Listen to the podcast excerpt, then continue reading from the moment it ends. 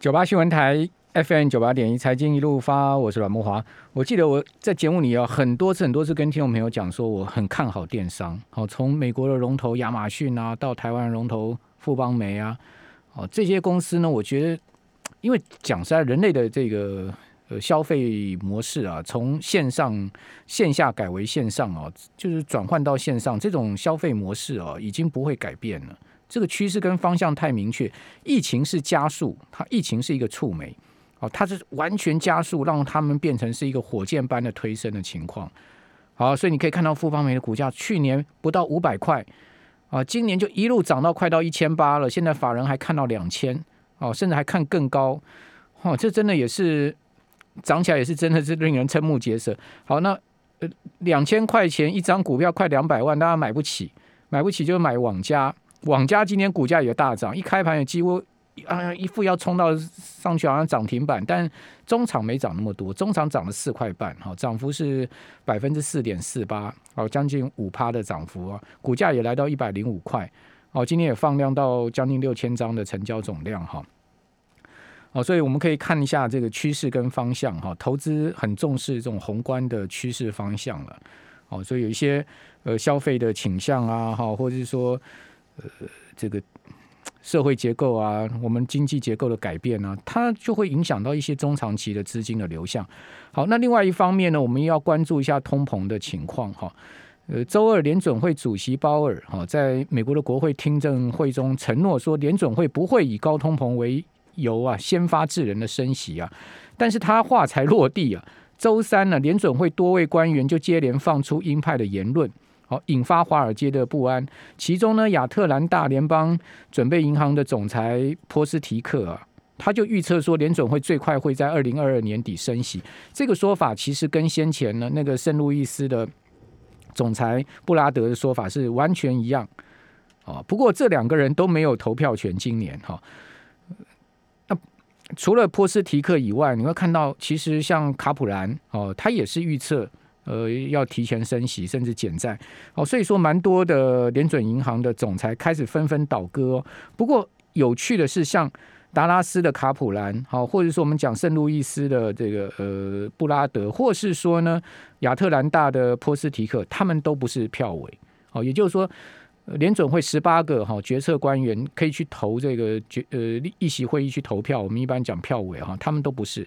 哦，他们都不是票委，所以是让这一些没有投票权的人出来放放鹰派的话，然后有投票权真正的老大是鸽派，是这样扮黑白脸吗？呃，我觉得这种可能性倒不见得是完全没有哈，反正联总会有他运作那一套的规则嘛哈。好，那到底怎么样面对通膨的挑挑战呢？哈，这个通膨看起来是来势汹汹了。哦，不过呃。不过，这个鲍尔的说法是暂时性的，并不是一个结构性的。哦，那到底我们该相信谁？好，你如何面对通膨的挑战？我们来请教商周集团的总经理朱继忠。季总你好，呃，木华好，各位听众大家好。好，那联准会的说法不一，你怎么解读呢？呃，应该我怎么解读不重要了，我们先看看我们商周怎么解读啊。好，那我们商周针对这个通货膨胀的这个议题呢，我们最近就做了一个调查。哈，那结果哎，我们发现。呃，这个呃，我因为我们把这个做这个数位的一个网络的一个调查，那我们特别针对，因为我们现在呃每天有一个针对这个中小企业的老板，好这些 CEO 们，我们有一个线上的直播，所以那一天我在主持，上个礼拜我在主持线上直播的时候，呃，我们线上大概总共有七百多位这个 CEO 跟高阶主管，我就问他们说，各位你觉得这个通货膨胀的压力是不是越来越大？那那一天回答我们哈，大概七八七到八成的人都跟我们讲说，他们的确发现物价上涨的压力越来越大。好，那这里面他们第一个担心是什么？就企业的获利会被缩减，嗯，因为你的成本开始增加嘛。好，那尤其是今年，当然各位你会看到，从这个航海王可以涨成这样，那代表的是什么？有人输血给他嘛。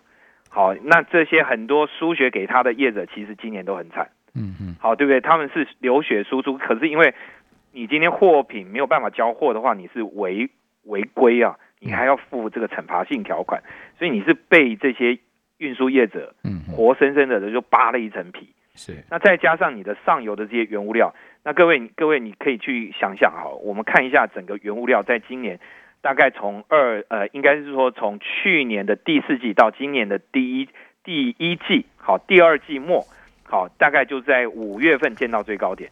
各位你去看一下那个铜价、铁价，嗯哼，还有木材的价格，全部都是涨翻天了。嗯，那这个涨翻天好像在那一段期间，就是今年在五月以前，就是我们过母亲节之前啊，哎，那个原物料不涨，好像是熟了，就是表示你这个原这个原材料根本没人在用的。嗯嗯嗯，你那涨好像是硬道理，然后那你就看到这里面，你说真的有涨的价值吗？哎，有些真的有，比如说铜。好，铜的价格哦，高盛说它是未来的新石油，哎，所以它涨很多啊。这个这个我们当然也承认。那像石油现在涨了，也也涨到七十几块，石油是唯一哦，在这一波原物料里面哦，几乎没有跌的哦。对。好，那那你就会知道说，哎，原物料上涨，其实这里面有有的是什么？有的是炒作。好，比如说我们看木材的价格被炒很凶。那最近回的也很凶，它大概回了四十几趴哈，这一个多月里面回回档回了四十，它涨了好几倍啊！对，它涨了大概两倍多嘛哈。可是这里面你就会看到虚虚实实，那有一些就等于是什么？趁着景气在反弹复苏的过程里面投机炒作。嗯，好，那这里面绝对会有。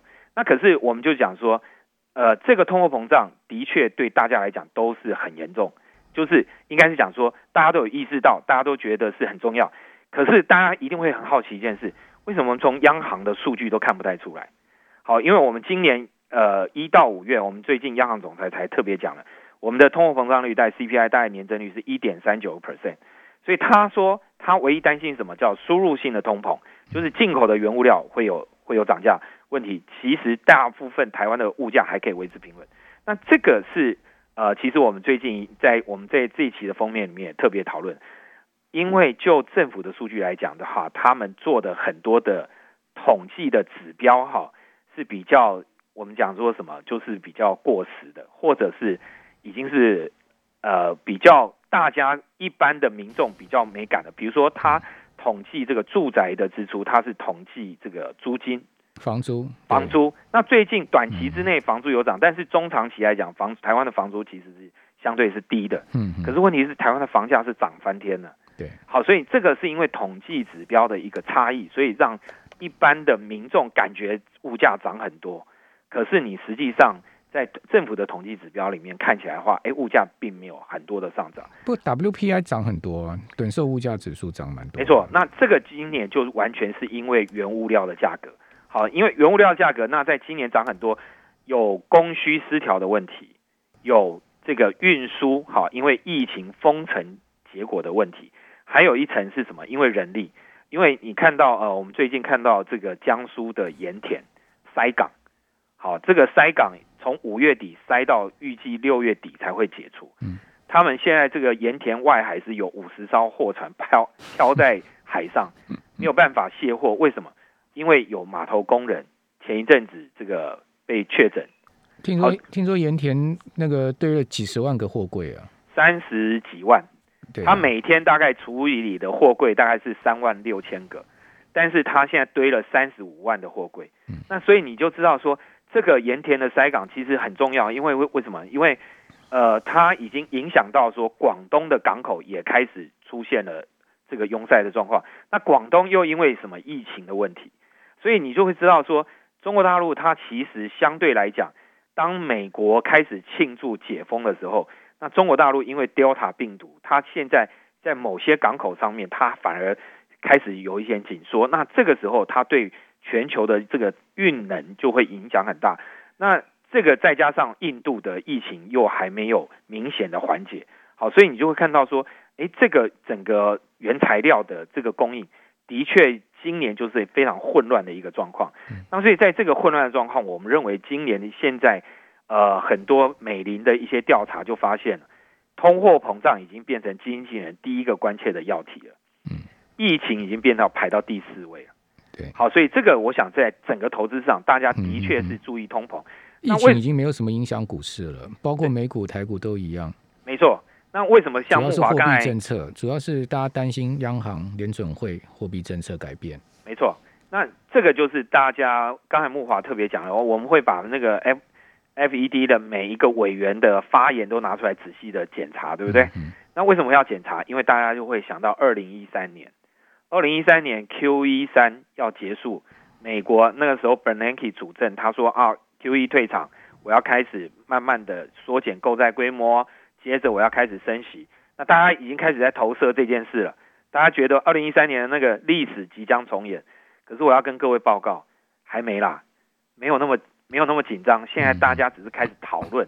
那为什么会开始讨论呢？因为实在股票市场涨太多了，好，所以想下车的人都开始在找理由了。好，那所以但是因为也正因为市场现在正在高档，好，那你看到 Nasdaq 又创历史新高，那在这样状况之下，大家对于一个风吹草动，的确大家的风险意识就会提升。以航运股来讲，昨天下车，今天早盘下车，人就错啦，他就给你收涨停给你看啊，对不对？所以，所以我我觉得这里面哈很重要，就是我刚才特别提到，在整个原物料的时候，大家一定要注意啊，有些是炒作，有些其实是有真实的基本面啊。那这里面特别重要的重点就是石油。好，那这个石油的价，季中你讲石油，可是你看到台塑四宝的股价都没丁没当呢。哎，各位，这个搞不好就是各位未来的机会哦，是吗？所以你看好台塑四宝？哎，我觉得哈，因为石化的产能哈不会有太多的这个供给突然增加这回事嘛，这个这个大家都知道嘛。然后那油价经历了去年的风暴之后，事实上所有的产能都被抑制住了嘛。嗯嗯。好，那当市场的产能都被抑制住的时候，各位。美国哈，美国的航空公司现在的运能，现在已经恢复到二零一九年，二零一九年就是景气还都是正常的时候，对，已经恢复到二零一九年的差不多九十个 percent，九成的左右水准。然后夏天又快到了，大家各位这两天应该都有看到那个纽约的那个街景嘛，嗯嗯，对不对？是不是非常令人羡慕？对不对？他们已经开始开 party，然后开始。呃，开始出游，因为他们已经憋了一年了嘛。好，好，我们这边先休息一下，等一下回来再继续讨论。九八新闻台 FM 九八点一财经一路发，我是阮木华。哦，你说台湾的通膨有没有上来？如果说你看了主计总处的数据，确实是有一有上来了哈。比如说五月的消费者物价指数 CPI 年增率是二点四八哦，这个二点四八虽然说。并不是说非常高，高到像美国三趴，甚至到四趴这么高，但它也创下二零一三年三月以来最八年来最大的一个升幅啊！哦，而且呢，CPI 已经是连续两个月超过两趴了哈，两趴就是一般来讲的警戒线了嘛。哦，这个各各种的 CPI 项目都有上来。另外，我们刚刚讲这个短售物价指数 WPI，比较看大众物资了，五月更是狂涨了十一点三三趴哎。两位数的增幅，诶，这是创下两千零八年八月以来近十三年来最大的升幅，而且是连续两个月都超过两位数。哦，进口物价上涨了百分之十三点二二四，哦，所以说从这个原物料价格的涨升，从这个进口物价，你可以看到非常明显的上来啊，这都是创下金融海啸以来的新高了了哈。好，那我们继续来请教商州集团的总经理朱继东，那继东是这样子的话。通膨是确实嘛，哈，就是说在这样的情况之下，我们该怎么去做这个投资也好，我们资金的应对也好呢？好，那我们这我这边再给大家一个数字，高盛的大宗商品的价格指数，二零二一年到目前为止已经涨三十个 percent，嗯，然后以台湾来讲的话，我们这一期有访问这个卡玛咖啡的老板，他说那个单单咖啡豆啊，对，今年他大概已经涨了快三十趴。也涨了三成，咖啡豆。好，那我现在去那个，我这两天才去我我买咖啡豆的那个那个那个店啊，去买咖啡啊。哎，他很多东西都没货了，你知道吗？那所以你就知道，这这个的确是打乱了市场的很多价格，因为运输啊等等这些问题。好，那在这个状况下，我刚才分析讲说油价，那我认为油价是这里面最关键的一个非常重要的一个商品。哈，因为如果油价能够撑在高上。高档的话，因为它是所有的我们所有的很重要的一个原物料的一个基础的东西，对，它撑不撑得住？好，那你今天看到木材价格回档，铜价回档，铁砂回档，过去这一个月来，大概铜价跌了大概十九，呃，铁砂跌了十九趴，嗯嗯，铜价跌了十趴，嗯，好，木材价格跌了四十五趴，嗯，可是。油价不但没跌，还往上涨。对呀，那这里面就是我刚才讲的，因为美国的服务业开始起来了，旅游业开始复苏了。各位，你想想看，停了游轮、全世界的游轮停了一整年了，现在开始准备要开始起来了。航空公司的飞机已经开始飞了，美国开始飞，欧洲开始飞。这些飞机飞上去的时候，你觉得那个石油的价格会下来吗？嗯，它下不来。好，那它要下来有一个很重要，产能要打开。那产能怎么打开？第一个，美国跟伊朗赶快和解。嗯嗯嗯。那看起来伊朗最近选了一个保守派的总统，哎，对。那要能够马上和解吗？我看也很难，因为从年初就这个拜登一上台，大家就讲说，哎呀，伊朗。这个美国会对伊朗开采取比较宽松的制裁度，结果搞了几个月也没看到。好，那这个这个没有的话，那再来就是产油国会扩增产能。那你觉得这个 OPEC 会扩增产能吗？我看目前也看不到。嗯，因为他们好不容易要从去年的，他们去年都是流血啊，财像沙地的整个财政都被搞垮了，差点垮台了。那他现在不赶快趁着机会把它赚钱赚回来？对，怎么可能？俄罗斯会降价吗？我觉得也不太可能吧。呃，你说你看俄罗斯今年升息三次，可是它股市没怎么跌啊。嗯嗯嗯。好，那你就看得出来，所以大家现在都是默默在赚钱。好，那再来一个最重要核心是谁？是美国。嗯。因为美国的页岩油的产能，我们特别啊，我们这最近做了一个数字的调查。呃，美国现在页岩油的产能大概维持在什么？二零一八年第四季的水准。是。它一九年事实上那个后面的产能，它拉的非常高。可是现在没有啊，嗯，它大概只有高峰时期的大概五十 percent 左右的产能。为什么？因为去年一堆油商已经暴毙了，嗯，对不对？因为去年的负油价把很多小油商给扫地出门了，嗯，那减少了这些专油井的数字。好，那这个是大家都知道。那理论上，当油价弹到七十美金以上，哎，这些油商应该开始又要回去专油了。对，可是没有，为什么？因为拜登上来，他要求减碳。嗯哼哼，页岩油其实是一个非常高碳的行业。好，那美国的页岩油，他们的高碳必须要靠谁来把它降低，把这个碳再把它收回来？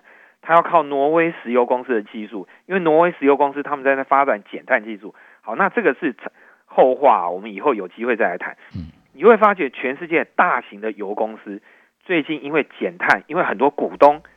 在董事会、股东会上直接跟他表决说：“哎，你给我减碳，你把你手上页岩油田给我卖掉。”是，所以你会看到壳，包括壳牌石油都在卖他手上的一些油田。嗯那所以这些大型石油公司变成美国的页岩油田，现在变成一个烫手山芋。嗯很多人被迫要卖，所以它的产能拉不上来。嗯，美国的页岩油产能如果拉不上来，这个油价很可能就会撑在高档。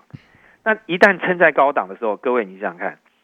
二零零八年那时候的状况又可能出现了，因为投机炒作的人就会开始出现。是，那油价一旦从七十块、八十块冲破八十块往一百块冲的时候，哇，那这个时候我觉得就要小心了，因为油油冲到一百绝对不是好事啊。对，对不对？冲破八十就绝对不是好事。好，所以可是现在已经到七十三冲破八，冲破八十到一百，就是后面就是要崩了。对。那所以，我我觉得我们今年哈第三季的状况，现在马上我们七月就要到了嘛，因为夏季的用油高峰，然后产能没有，所以刚才回答你讲石化产业，嗯，好，所以大家我觉得台湾的石化产业，那特别是炼油厂的，好，这些我觉得都可以注意，因为我们我们还没有办法从疫情中解封，不表示美国其他的国家不行，然后再加上这个。这个日本的奥运看起来现在也是势在必行，也要也要走了嘛，好，那所以你你你再这样看下去的话，今年的夏天随着欧美的旅游业开始复苏，好，那看起来它的油价其实是下不来的，嗯那这个时候对于石化的业来讲，我觉我觉得当然是好事，嗯，好，那他们就有涨价的一个机会，只好，对了，因为台塑四宝的获利今年真的都很好。跟去年比起来，真的差太多了。今年好到今年好到不行，去年是烂到不行。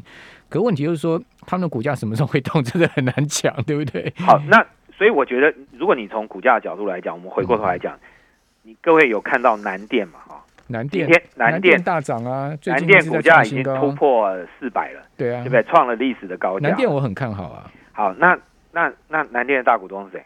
南电大股东就台塑集团了，对呀，所以他们的电子业今年都是大丰收，所以所以各位，我觉得哈，就是我们要看的就是我们把这些基本面仔细的分析，然后我们应该去找到哈，这里面我们我们还讲一个石化产业很重要的一个未来的通货膨胀压力会很大的原因，就是因为减碳。对，减碳的这种 ESG 的风潮越来越大的时候，大家都会被迫你你今天要用一些干净的能源，嗯，那这个价格绝对不会低。好，那不会低。那在这样的状况下，这个通货膨胀压力会是一个比较长期的。是。好，那我们只要担心，就是不要暴冲。如果油价暴冲，它会恶性通膨，它会引爆了整个央行会加速度的去做紧缩。嗯。那那个时间点，那那你就必须特别小心。所以我我我认为哈，基本上我们我们在这一期的封面故事，通货膨胀的年代，尤其是一个至少超过三年以上的通膨来临的时候，嗯各位。抱着现金死抱现金，你就会为王。好，不是 king，是 death，好不好？就是 money 会 dead money。好，所以 所以你一定要去找到投资的机会，对，一定要打打败这个通膨。好，打败通膨，我认为是接下来这三年里面非常重要的事情。那打败通膨，除了台塑四宝可以考虑以外，还有什么可以考虑呢？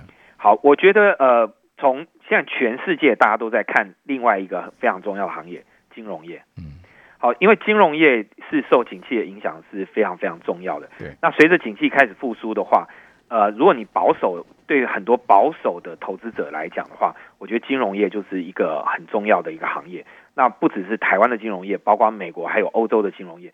你看到，呃，美国的金融业甚至有一些银行都开始怎么样增加美元的持有量？为什么？因为他觉得美国接下来会升息嘛。那个摩根大通嘛，对对对。好了五千五千亿美金现金哎，好，那所以各位你我如果我们今天讲说，呃，FED 这个减缩购债升息已经开始排入它的时间表，那什么时候会开始讨论？很可能就在今年的中秋节，好，中秋节之后可能就会出现。所以我觉得端午到中秋可能股票市场还是不错，因为资金宽松，对，然后大家没有去认真的讨论缩减购债，可是，一旦到中秋的那附近。缩减购债一定会那个炮声会比现在强一百倍，不是九月就十二月嘛？不是九月的联准会的会议，就是十二月联准会会议。目前看起来，大家第一个担心的是七月下旬，七月下旬的联准会的会议会不会讨论？应该不会了，应该好。但是他至少会出来讲说，哎，我购我要抛售那个公司在 ETF，我什么时候开始抛啊？嗯嗯，他的计划很可能就会讲了，那个时候就会影响股票市场。然后八月的 Jackson 后的央行年会。好，这个时候也可能会去讲到，所以从七月、八月一直到九月哈，大家都务必小心。嗯嗯。好，那要注意的一定就是央行的这个态度。好，那在这个时候，那我觉得金融业很可能就是未来的可能会受惠，因为一旦利率调涨，那对这些金融业，好，无论是呃这个特别是银行，它的赚利差的这些公司，它的利差一定就有机会扩大。嗯，可是为什为为什么最近美国的金融股跌的那么重？你看像 City Bank 的股价。哇，这从本波段的高点八十多块跌破七十，哎，呃，我觉得因为股市事实上都已经先反应了嘛，好，那反应了之后，我们就会今年也是涨很多是没错了，没错啊，对，所以我觉得就是这个回档以后，当然年初到现在涨一倍了。以目前来讲，短线我觉得还是成长股当然第一优先嘛，好，那所以你看到北美的这个半导体的这个 B B ratio 还是在往上走嘛，对，那那所以在这样的状况下。对于科技股，我觉得还是看好，因为好，因为你这个还是必须我们看到能够打败通膨，最重要还是成长嘛，企业的获利。那特别是什么有新技术的，而且这些新技术是刚好可以克服未来的这个 ESG，在减碳压力下面，是它还可以大获利的。嗯，这些公司，那我觉得这些公司是第一个看好。那再来一个就是，呃，像。这些高碳的行业，但是它已经开始做 ESG，它的环保做的不错。对，比如说我们像台泥、台塑这些，他们已经开始意识到。周中，你今天都点名大只的呢，台泥啊，这些都大只的。好，这个。我们至少讲的是说，中长期来讲，你比较不会害怕的股票。对对对，因为你先，你这时候去报小型股，你其实风险相对是高的。没错，是好。那那所以再然后再来就是金融业。OK，好，那我觉得你用这个逻辑去想，那我觉得接下来几个月还是股票的一个好时机。OK，好，非常谢谢季中接受我们访问，谢谢。